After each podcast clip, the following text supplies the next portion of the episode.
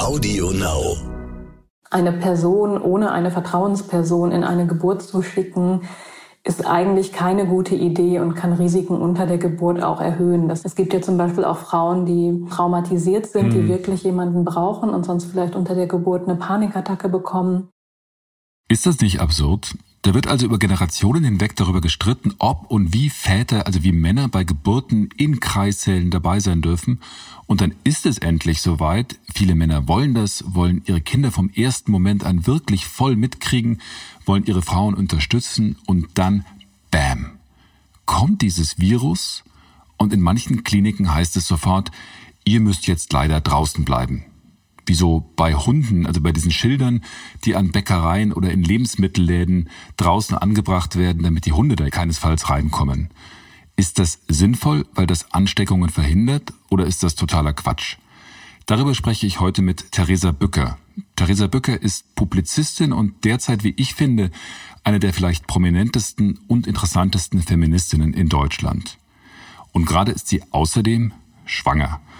Frau Bücker steht kurz vor der Geburt ihres zweiten Kindes. Eigentlich eine perfekte Situation, um mit ihr über Schwangerschaft in Zeiten von Corona sprechen zu können, über Partner in Kreissälen, aber auch darüber, was Corona mit der Gleichberechtigung macht. Sind Frauen vielleicht auch in dieser Krise die Verliererinnen?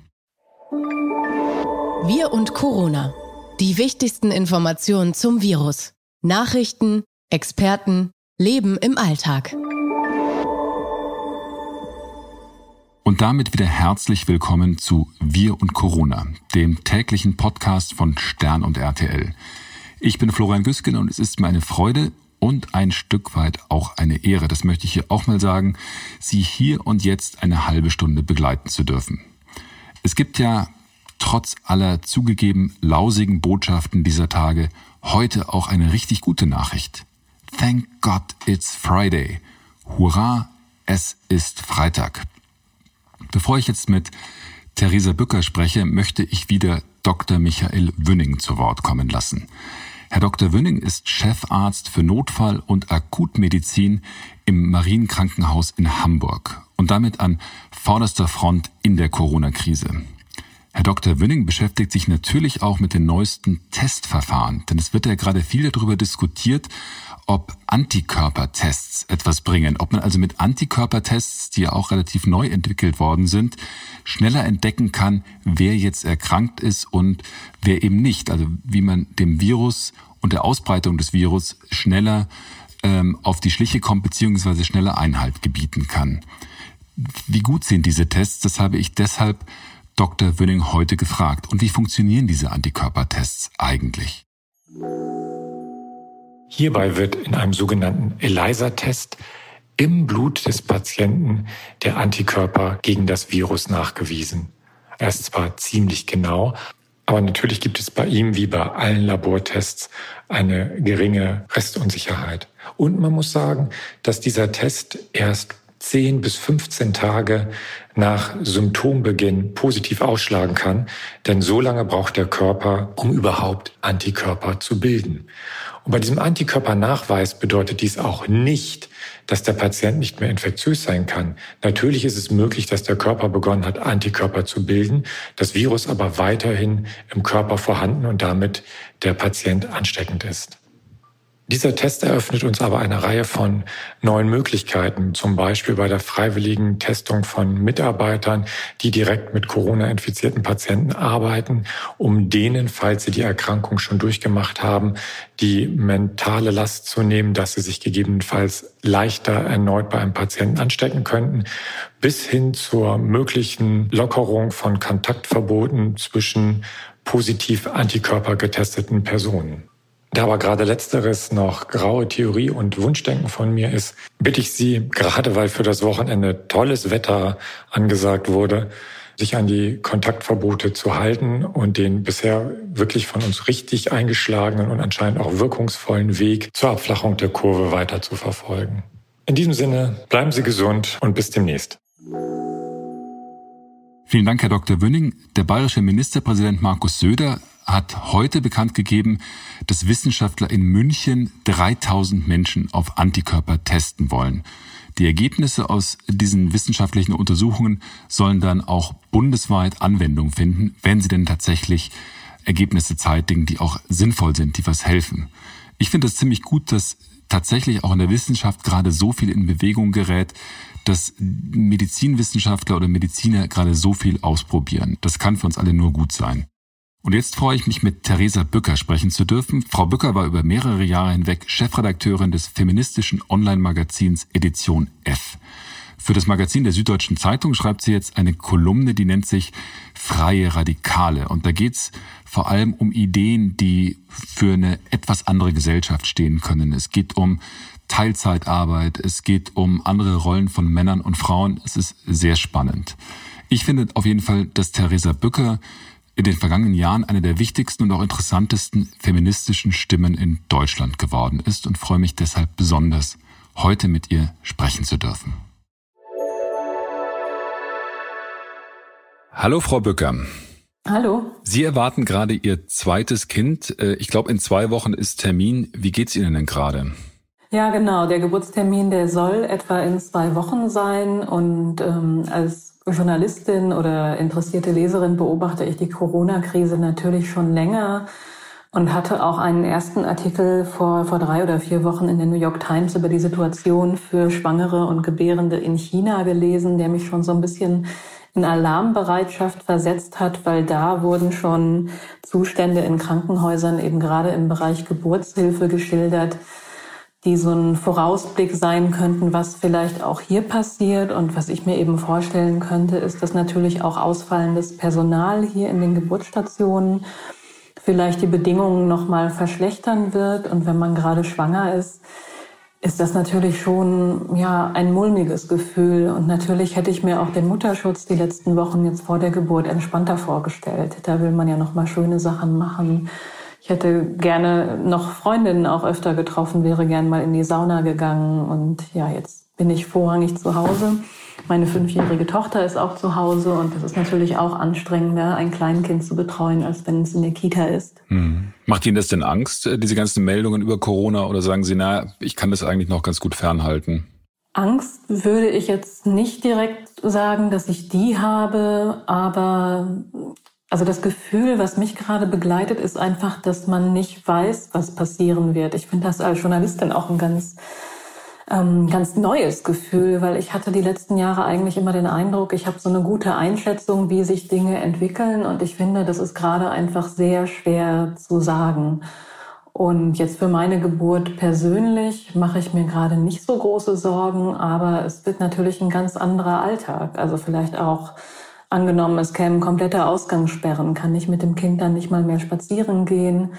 Es wird seine Großeltern oder auch andere Teile der Familie wahrscheinlich sehr viel später kennenlernen und erstmal über Videocalls auch. Also das wird schon in der Anfangsphase ganz anders, als ich mir das vielleicht vor ein paar Monaten vorgestellt habe und hm. insgesamt sicherlich auch ein bisschen anstrengender. Weil die Eltern ja dann zum Beispiel auch gar nicht so schnell besuchen können. Ne? Also wenn die, wenn Eltern vielleicht normalerweise sagen, oh, wir fahren so schnell hin, ganz schnell hin nach der Geburt und gucken uns das Kind an, das ist ja aus vielen Gründen gar nicht denkbar, richtig? Genau, das geht gerade nicht. Meine Eltern, die leben in NRW, die wären eigentlich jetzt vor der Geburt noch gerne mal gekommen, vor zwei, drei Wochen. Das haben wir auch schon abgesagt aus Sicherheitsgründen.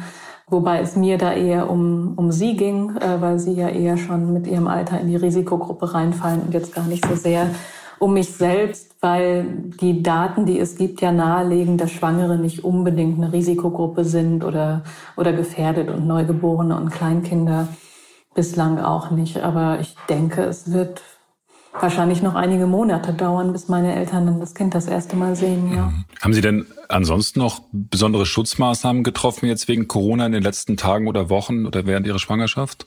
Also ich denke, ich schränke mich gerade mehr ein, als ich mich einschränken würde, wenn ich nicht schwanger wäre. Hm. Weil ich versuche wirklich die meiste Zeit hier zu Hause zu sein. Also ich gehe schon einmal am Tag spazieren. Das brauche ich, damit mir die Decke nicht auf den Kopf fällt. Aber die Einkäufe macht zum Beispiel mein, komplett mein Freund oder alles, was mit Kontakt mit, mit ein paar mehr Menschen noch zu tun hat, so dass falls sich jemand anstecken würde, dann nicht unbedingt ich es bin, weil auch wenn ich jetzt in einem Alter bin, wo ich gute Chancen habe, dass die Infektion nicht schwer verläuft. Man kann es ja nicht wissen. Und mhm. eine schwere Lungenentzündung vor der Geburt, das ist jetzt nicht unbedingt etwas, worauf ich Lust habe. Mhm. Also Sie haben es ja schon angesprochen, Krankenhäuser sind momentan die in vielerlei Hinsicht die Hotspots. Wo bringen Sie denn Ihr Kind zur Welt? Ich habe tatsächlich auch ein Stück weit aufgeatmet, weil wir planen schon eigentlich von Beginn der Schwangerschaft an eine Hausgeburt. Das Ui. war mein Wunsch für das zweite Kind. Und äh, ich werde eben, wenn das Kind hier tatsächlich zu Hause kommen kann, und momentan sieht es danach aus, dann werde ich eine 1 zu 1 Begleitung durch eine Hebamme haben. Die wird die ganze Zeit da sein. Mhm. Ich bin hier in einer Umgebung, die ich gut kenne. Also das, das beruhigt mich gerade schon, weil. Also Sie machen dann nicht nur Homeoffice, sondern auch Homebirthing quasi. Genau, äh, Homebirthing machen wir auch und ja, das, das beruhigt mich gerade auch tatsächlich, weil die Situation in den Krankenhäusern, die kann sich ja jeden Tag ändern. Ja, klar. In Berlin gibt es einen Erlass von der Senatskanzlei, dass aktuell Partner und Partnerinnen noch mit zur Geburt kommen können.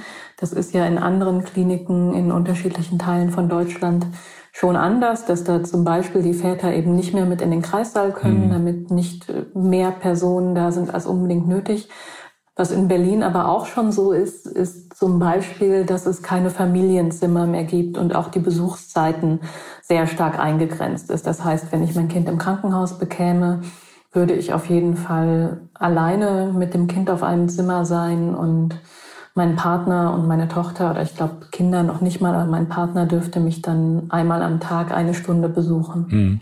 Das heißt, sobald bei Ihnen die Wehen einsetzen, rufen Sie die Hebamme an und dann kommt die und bleibt dann bei Ihnen, bis das Kind auf der Welt ist und die Erstversorgung gemacht ist. Oder wie läuft das dann?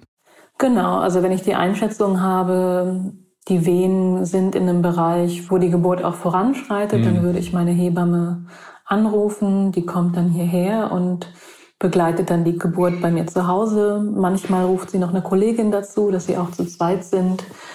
Und bei dem kleinsten Anzeichen, dass irgendwas sich in eine Richtung entwickelt, in dem ein medizinisches Risiko auftaucht, wird man auch verlegt in die Klinik. Also es ist eigentlich relativ sicher. Die Hebammen sind da sehr vorsichtig, weil sie haften ja auf und da riskiert keine Hebamme ein unnötiges Risiko. Hm. Gab es dann bei dem Gespräch oder bei den Vorgesprächen jetzt mit der Hebamme auch, war Corona ein Thema? Ja, wir haben bei den letzten Vorsorgen auch schon darüber gesprochen. Also ich kenne die Hebamme jetzt schon eigentlich die ganze Schwangerschaft. Wir haben die Vorsorgen mit der Gynäkologin und der Hebamme immer abwechselnd gemacht. Und es war jetzt tatsächlich auch so, dass meine Hebamme vor ja, etwas über zwei Wochen Kontakt zu einer infizierten Person hatte. Die hat sie dann benachrichtigt. Und dann war sie erstmal 14 Tage in Selbstquarantäne und ist auch getestet worden. Mhm. Also da habe ich auch schon einmal geschluckt, weil das Risiko besteht ja auch nach wie vor, dass sie vielleicht irgendwie erkrankt und dann für die Geburt ausfallen könnte. Mhm. Aber sie ist jetzt aus der Quarantäne wieder raus. Der Test war auch negativ und aktuell kann sie weiter behandeln. Und sie hat erzählt von den verschiedenen Frauen, die sie gerade betreut, gibt es unterschiedliche Reaktionen. Also einige sind sehr ängstlich und wollen auch, dass sie am besten nur noch mit Mundschutz und Schutzkleidung kommt. Die Hebammen haben gerade aber auch das Problem, wie viele andere medizinische Berufe, dass sie keine Schutzkleidung haben und ihnen keine zur Verfügung gestellt wird und sie sowohl ihre Klientinnen als auch sich selber gerade einem Risiko aussetzen müssen, wenn sie persönlich weiter behandeln. Ja, das ist ein Hochrisikoberuf im Moment, ne? Ja, wie alle medizinische Berufe. Ja, klar. Sie sprachen ja vorhin darüber, dass in bestimmten Kliniken, auch in Deutschland, äh, es jetzt heißt, die Partner dürfen nicht mit in den Kreissaal kommen und äh, dürfen bei der Geburt nicht dabei sein. In New York ist es, gab es ein ähnliches Verbot in einem oder zwei Krankenhäusern und dann gab es sogar eine Petition. Und bei dieser Unterschriftenaktion waren 600.000 Unterschriften dabei, glaube ich. Und der Bürgermeister hat dann verfügt, dass also jede Gebärende eine gesunde Begleitung mitnehmen darf. Die Diskussion hatten wir in Deutschland ja ähnlich, jetzt zumindest bei manchen Kliniken. Können Sie das nicht nachvollziehen, dass manche Klinikchefs äh, und Klinikleitungen sagen, nee, also im Moment ist das, geht's eigentlich nicht und ist nicht zu verantworten? Ja, da muss man sich natürlich die Bedingungen in den Kliniken genau angucken und aus welchem Grund man da jetzt so vorsichtig ist. Ich denke, die ideale Handhabe wäre natürlich, dass man auch den Begleitpersonen Schutzkleidung zur Verfügung stellen kann, wenn man mhm. wirklich Sorgen hat, dass das Infektionsrisiko darüber steigt. Andererseits leben die Schwangere und ihr Partner oder ihre Partnerin ja auch meistens in einer Beziehung, in einem Haushalt zusammen. Das heißt, wenn da jemand infiziert wäre, mhm. wären es wahrscheinlich ohnehin beide. Und dann muss man aus Sicht der Geburtshilfe eigentlich auch eine Risikoabwägung machen, weil eine Person ohne eine Vertrauensperson in eine Geburt zu schicken, ist eigentlich keine gute Idee und kann Risiken unter der Geburt auch erhöhen. Das sagen auch einige Fachgesellschaften. Auch die WHO rät dazu, dass immer eine Vertrauensperson mitkommen kann. Es gibt ja zum Beispiel auch Frauen, die von der vorigen Geburten oder anderen Erlebnissen traumatisiert sind, mhm. die wirklich jemanden brauchen und sonst vielleicht unter der Geburt eine Panikattacke bekommen. Die Entscheidung ist aber in einigen Kliniken in Deutschland oder eben auch in den USA sehr schnell gefällt worden und ähm, ist zum Teil dann auch wieder zurückgenommen worden. Ne? Die haben es zum Teil genau. dann auch wieder revidiert.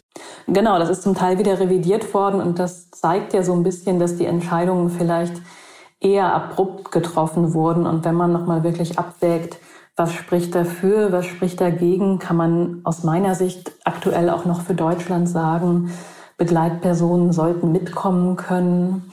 Es wäre natürlich großartig, wenn die Schutzkleidung haben, auch mhm. wenn die auf jeden Fall einen Mundschutz tragen können. Aber für eine sichere Geburt halte ich die Begleitperson für unverzichtbar. Zumal es ja in den Kliniken so ist, dass es in der Regel keine eins zu eins Betreuung durch Hebammen gibt. Mhm. Also es arbeiten oft weniger Hebammen pro Schicht, als tatsächlich Geburten stattfinden. Das heißt, wenn man jetzt Frauen ohne ihre Partner in den Kreissaal schickt und die Hebamme ist mit einer Geburt beschäftigt und hat noch zwei andere zu betreuen, kann es sein, dass Frauen wirklich unter sehr schmerzhaften Wehen stundenlang alleine sind. Und das ist zum einen aus psychologischer Sicht, aus meiner Sicht fragwürdig und natürlich kann es medizinische Risiken auch erhöhen, wenn die Frau vielleicht unter Schmerzen überhaupt nicht in der Lage ist zu sagen, mir geht es gerade schlecht und die Hebamme ist aber gerade woanders. Mhm.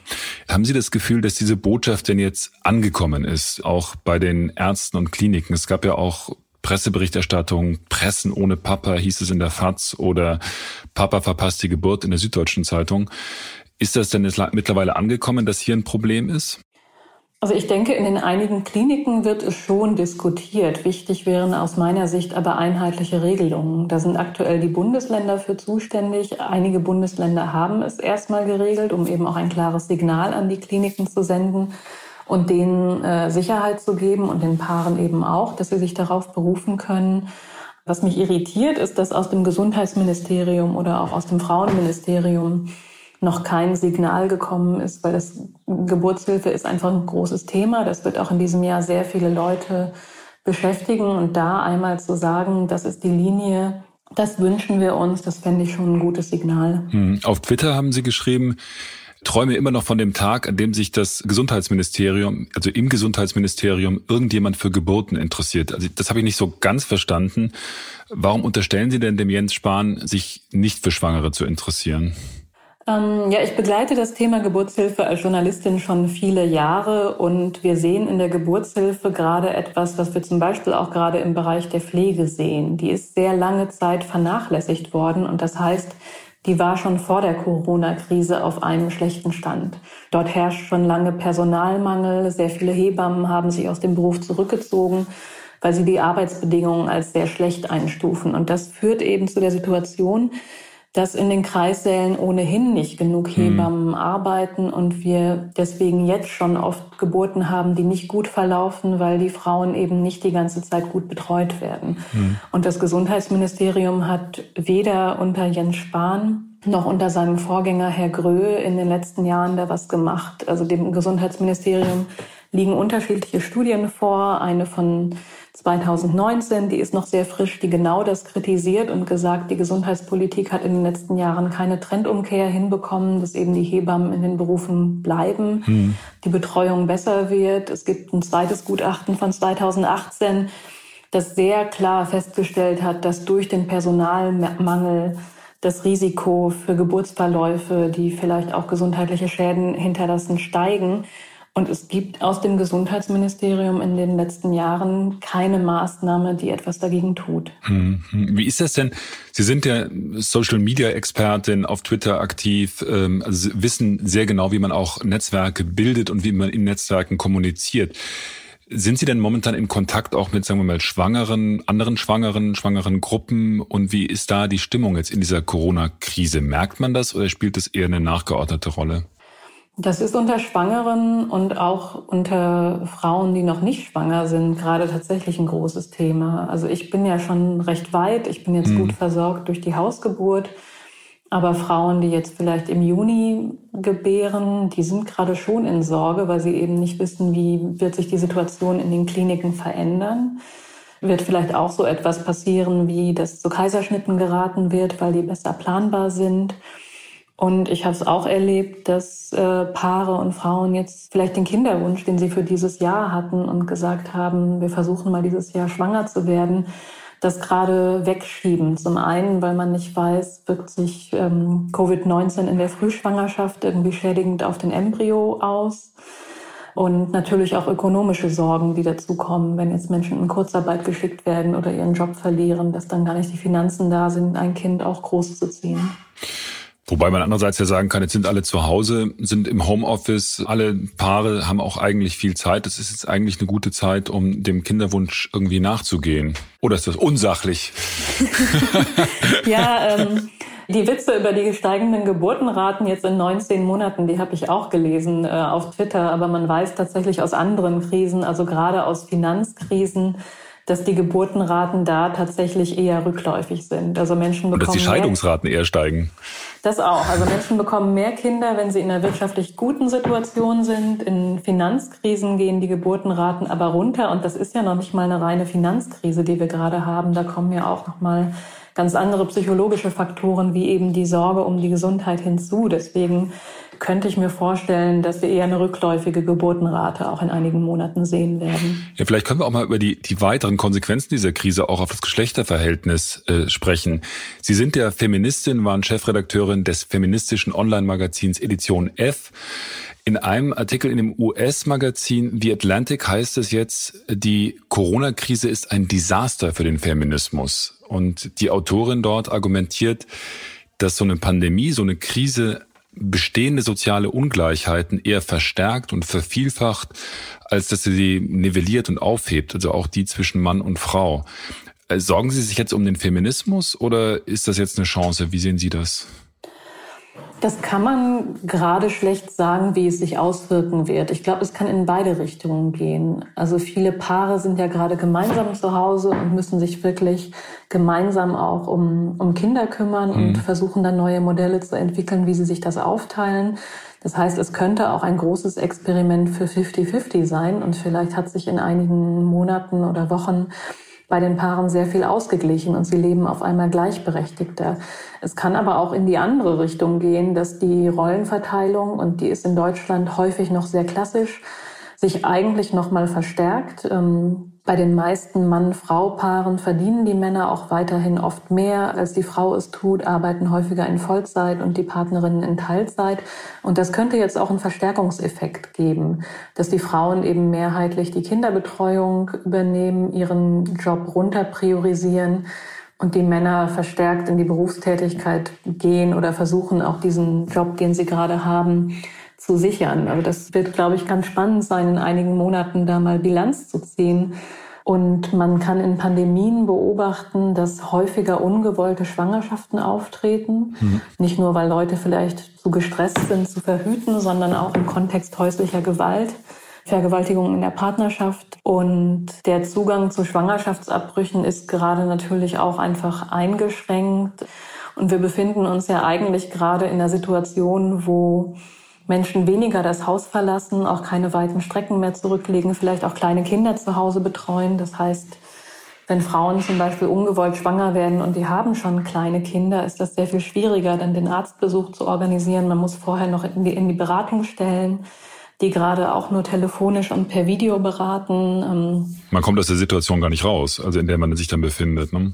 Genau, und ein Schwangerschaftsabbruch, der ist ja eine zeitsensitive Frage. Man hat einfach nicht beliebig viele Wochen Zeit. Mhm. Und wenn sich da in den Abläufen einfach viel verzögert, weil man keine Termine bekommt, weil die Unterlagen fehlen, dann kann es da schon kritisch werden. Nochmal zu den Auswirkungen von so einer Krise auch auf das Geschlechterverhältnis, auch beispielsweise bei Löhnen. Also die Autorin in The Atlantic führt Studien an, die, die untersucht haben, wie sich beispielsweise Ebola-Pandemien auf Gehälter ausgewirkt haben, also in afrikanischen Ländern. Und da ist rausgekommen, dass in der Krise selbst die Löhne von Männern und Frauen gleichermaßen gedrückt worden sind, aber dass nach der Krise die Gehälter von Männern wieder schneller auf das vorherige Niveau zurückgekommen sind und die von Frauen dann einfach äh, länger gebraucht haben, um wieder anzusteigen. Also dass letzten Endes diese Krisen tatsächlich Ungleichheiten eher verstärkt haben, statt sie, statt sie aufzuheben.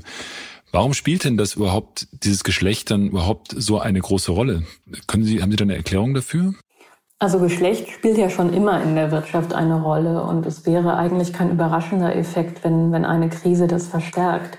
Hm. Weil wir haben auch jetzt schon vor der Corona-Krise und schon seit Jahrzehnten das Phänomen, dass Branchen, in denen mehr Frauen arbeiten, niedrigere Löhne bekommen und die schlechter bewertet werden, was sich nicht unbedingt an, an sachlichen Kriterien orientiert, sondern wo Geschlecht ein Faktor ist, der diese Löhne einfach per se drückt. Das heißt, dass eine Pandemie das verstärkt, ist ein, ja, kein unwahrscheinliches Szenario, würde ich sagen. Mhm.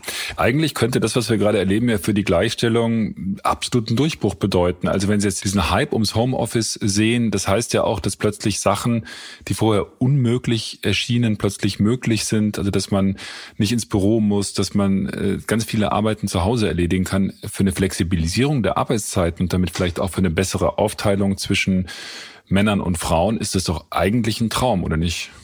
Ja, das wird auch nochmal ganz interessant. Also ich habe das auch in meinem Umfeld erlebt. Es gibt Menschen, die versuchen seit drei Jahren auch mal ab und an im Homeoffice zu arbeiten und es war nie möglich. Plötzlich geht es von einem Tag auf den anderen, eigentlich ganz problemlos. Also wir, da sieht man schon, Unternehmen können auch flexibel reagieren und sie wollten oft nicht. Ich glaube, es wird eben interessant sein zu beobachten, Bleiben diese Änderungen in Kraft? Kann man sich darauf einlassen, auf positive Veränderungen? Vertraut man Mitarbeiterinnen und Mitarbeitern dann auf einmal anders? Oder gibt es, wenn die Krise vorbei ist, eigentlich nochmal einen Backlash und alles verhärtet sich nochmal? Klar, weil die Frage, die sich ja jedes Paar stellen muss, wenn diese Krise erstmal vorbei ist, ist jetzt der Alleinverdiener versucht, das Geld ranzuschaffen und den Job zu sichern, wie Sie das gesagt haben, oder macht man eine andere Aufteilung möglicherweise in, weiß ich nicht, riskanteren Jobs? Also diese beiden Möglichkeiten hatten Sie ja vorhin schon erwähnt. Ja, und vielleicht gibt es ja auch den Effekt bei vielen Familien, dass auch die Väter, die vorher vielleicht mehr gearbeitet haben, auf einmal sehen, die Zeit mit den Kindern war so toll, sie möchten nur noch in Teilzeit arbeiten in Zukunft ist gar nicht so schlecht, die Wäsche zu machen, zu kochen, auf die Kinder aufzupassen, das Multitasking zu erfüllen, das vorher zumindest Stereotyp Frauen zugeschrieben worden ist. Glauben Sie, das ist jetzt so eine Art neue Erfahrung für viele Männer, so eine Art Heimtraining? Das ist natürlich jetzt auch eine Frage, wie lange wir in dem Zustand bleiben. Also ich glaube jetzt nicht, dass zwei, drei Wochen ausreichen, um wirklich nachhaltig was verändern. Aber wir wissen ja nicht, ob wir noch ein paar Wochen länger oder auch Monate so leben werden. Und vielleicht sind wir dann irgendwann dran gewöhnt, dass wir es uns gar nicht mehr anders vorstellen können. Wie haben Sie eigentlich Ihrer älteren Tochter erklärt, was es da mit dem Coronavirus auf sich hat? Die ist jetzt fünf, ne? Hatten Sie gesagt? Genau, die ist fünf. Ähm ja, das ist gar nicht so einfach. Also wir haben versucht, am Anfang relativ transparent mit ihr zu sein und eben erzählt, dass es ein Virus oder eine Krankheit gibt, die ansteckend ist und deswegen auch die, die Kita gerade geschlossen wird.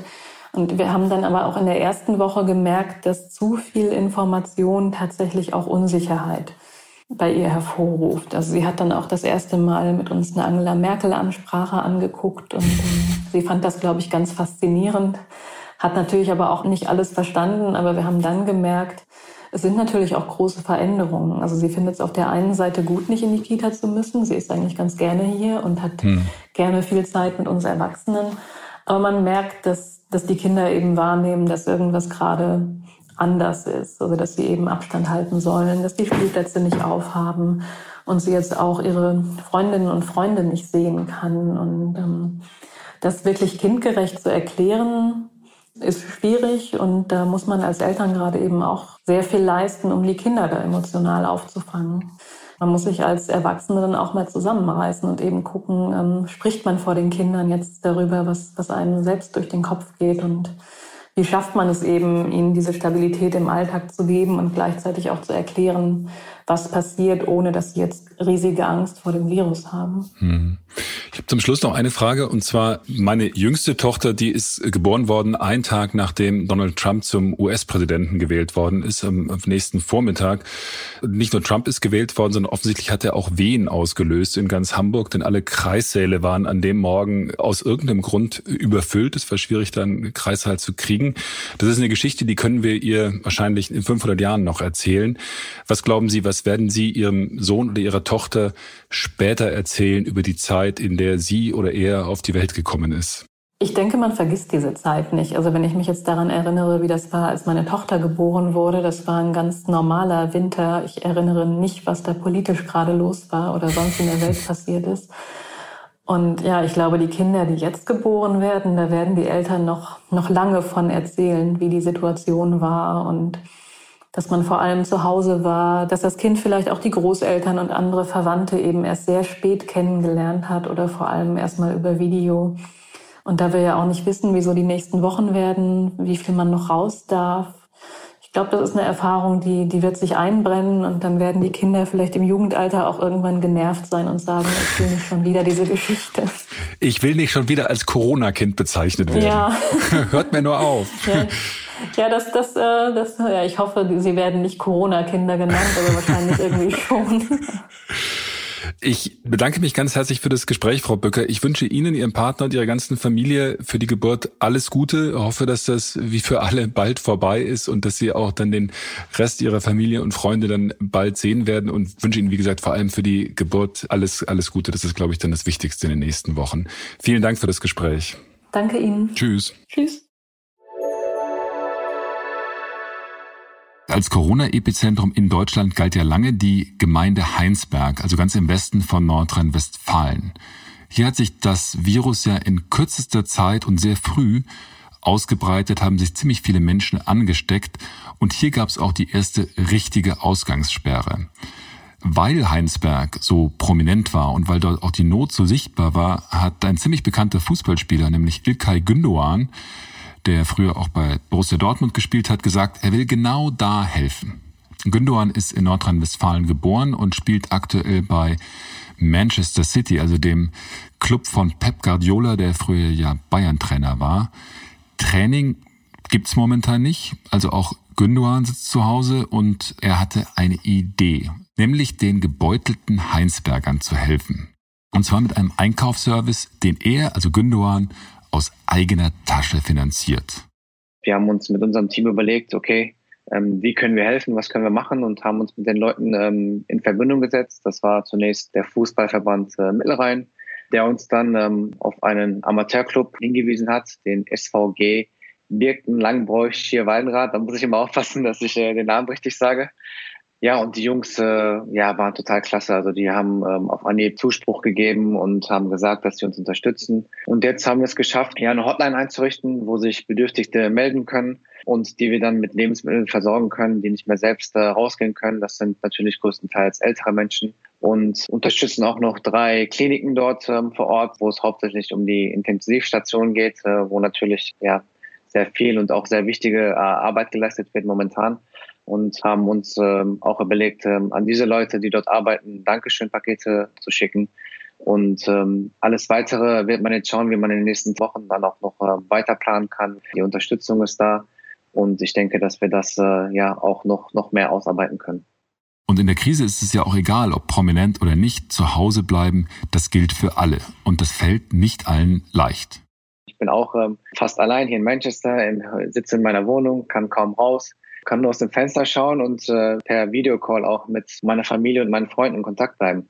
Es ist schwierig. Also ich sitze momentan gerade auch in Sportklamotten hier, ehrlich gesagt. Ähm, ich werde nach dieser Geschichte hier, werde ich mich auch aufs Fahrrad setzen, werde irgendwie versuchen, auch fit zu bleiben. Wir haben ähm, Trainingspläne vom Verein bekommen, wo wir fast täglich auch ähm, etwas machen sollen.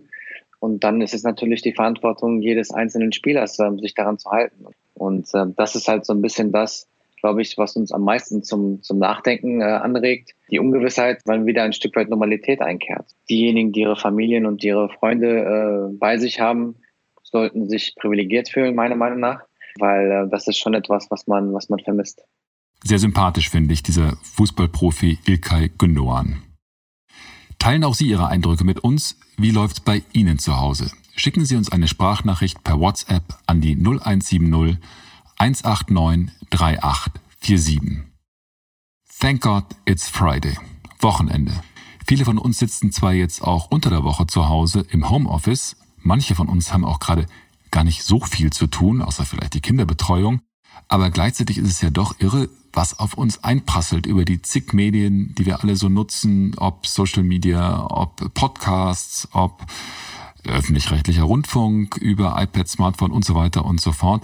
Was da gerade an Neuigkeiten, an News reinkommt, ist allein in dieser Woche ja schon irre gewesen. Also die Zahl der Kurzarbeiter wird in Deutschland so hoch sein bald wie nie zuvor. Äh, viele Menschen geraten jetzt tatsächlich nicht in wirtschaftliche Not, aber zumindest schlägt die Krise durch. Dann ist es so, dass wir eigentlich jetzt, zumindest ist das mein Gefühl, alle so langsam Lust haben, wieder rauszugehen, dass das jetzt mit dem Homeoffice ganz nett war, aber jetzt wird es auch langsam wieder Zeit, rauszugehen, was zu tun. Wir scharren mit den Hufen und äh, die Politik versucht uns weiter zurecht einzuhegen, zu sagen, Leute, wartet ab, die Spitze dieser Krise ist noch gar nicht erreicht. Und was ich ziemlich faszinierend finde, ist, dass diese Krise den ganzen, die ganze Welt betrifft. Also dass egal, ob jetzt hier in Berlin, in Hamburg, in Washington oder eben auch möglicherweise in den letzten Winkeln der Welt, da passiert überall das Gleiche. Leute dürfen nicht auf die Straße, sie dürfen in die Supermärkte, sie dürfen nicht in die Parks, Kinder stellen Teddybären in die Fenster, um anderen Kindern Spaß zu bereiten. Ich kann mich an keine Situation erinnern, also nicht, nicht mal 9-11, wo Leute weltweit das Gleiche erlebt haben. Das finde ich schon ziemlich faszinierend. Also es passiert irre viel und das Wochenende wird das alles nicht ändern. Also auch in den Kliniken wird weitergearbeitet werden, in den systemkritischen Supermärkten, in Heimen, wo auch immer, wird weitergearbeitet werden. Aber trotzdem hilft es vielleicht mal zur Ruhe zu kommen und zu sagen, stopp, okay, wir müssen jetzt alle Geräte ausschalten. Wir entkoppeln uns zum Teil auch mal digital und versuchen ein bisschen runterzukommen. Samstag, Sonntag, raus aus der Krise. Thank God it's Friday. Moment, eine Sache habe ich noch vergessen. Und zwar, wir als Podcastmacher freuen uns nicht nur über Bewertungen, die sind wichtig. Wir würden uns auch sehr freuen, wenn Sie uns abonnieren würden. Also bei Audio Now, bei iTunes, bei Spotify, bei dieser, überall, wo es uns gibt. Denn Abos bringen Ihnen unseren Podcast jeden Tag frei Haus, ohne dass Sie sich groß kümmern müssen und äh, helfen uns und würden uns das Wochenende noch mehr versüßen. Dafür wäre ich dankbar. Ich, in dem Sinne wünsche ich Ihnen ein schönes Wochenende. Erholen Sie sich zumindest ein bisschen auch von der Krise. Bis Montag. Tschüss. Wir und Corona. Die wichtigsten Informationen zum Virus. Nachrichten, Experten, Leben im Alltag.